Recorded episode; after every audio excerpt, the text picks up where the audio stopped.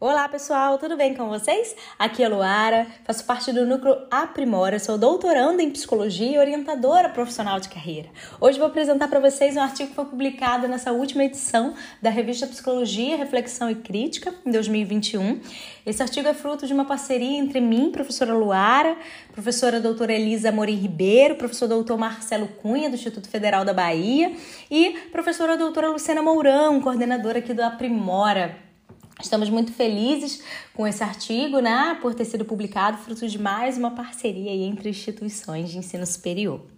O título do nosso trabalho vem Identidade e Experiência Profissional de Universitários, análise de redes semânticas, isso mesmo, né? As vivências laborais durante o curso de graduação podem ser marcadas marcantes nas trajetórias dos universitários brasileiros e por isso o nosso estudo ele teve o objetivo de avaliar por meio de uma análise de redes semânticas o papel das experiências de trabalho sobre os sentidos que os universitários atribuem à identidade profissional.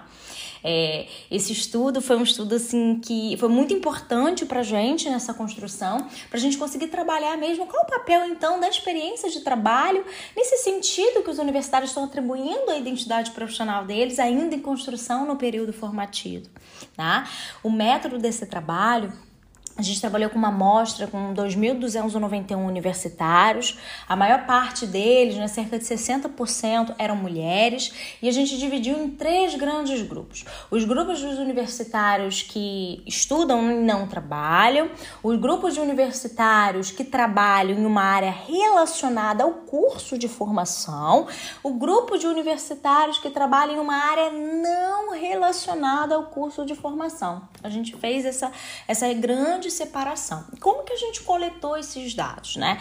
As redes semânticas desses grupos, elas foram compostas por palavras evocadas a partir do termo indutor identidade profissional. Então a gente perguntava para eles, né, o que, que vinha na cabeça deles quando eles começavam a pensar na identidade profissional e a gente deixava três colunas para que eles fossem preenchendo ali essas primeiras palavras ali que surgiam nessa técnica de evocação. A gente optou por trabalhar com a rede crítica, obtida a partir das análises dos índices, dos índices de fidelidade dos pares de palavras, né? E Queria apresentar para vocês assim que os resultados chamaram muito a nossa atenção, porque eles evidenciam que a experiência de trabalho guarda relação direta com a construção de sentido que os universitários atribuem à identidade profissional, né?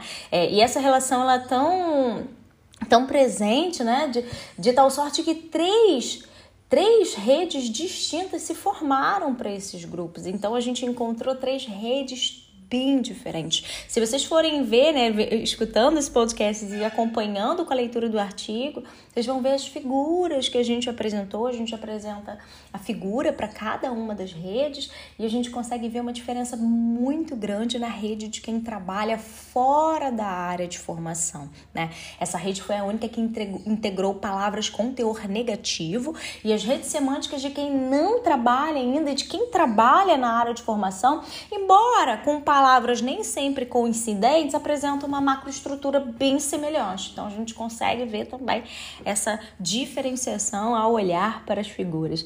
E a gente conclui então esse artigo, né, dizendo que as experiências de trabalho exercem um papel relevante sobre os sentidos que os universitários atribuem à identidade profissional. Né?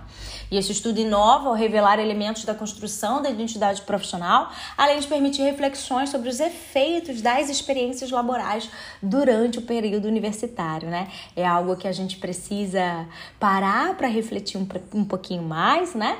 E, entender né, é, como que isso acontece durante esse período formativo. Então, a gente acredita que, apesar das contribuições desse estudo, a gente tem ainda uma agenda futura de pesquisa com a inclusão de estudos longitudinais que avaliem essas mudanças nos sentidos atribuídos à identidade profissional ao longo do tempo, para a gente permitir é, uma observação da construção dessa narrativa e os, e os eventos né, nela influentes no cotidiano dos universitários. A gente sugere também mais pesquisas que avaliem padrões de sentido atribuído à identidade profissional por grupo laborais distintos, né?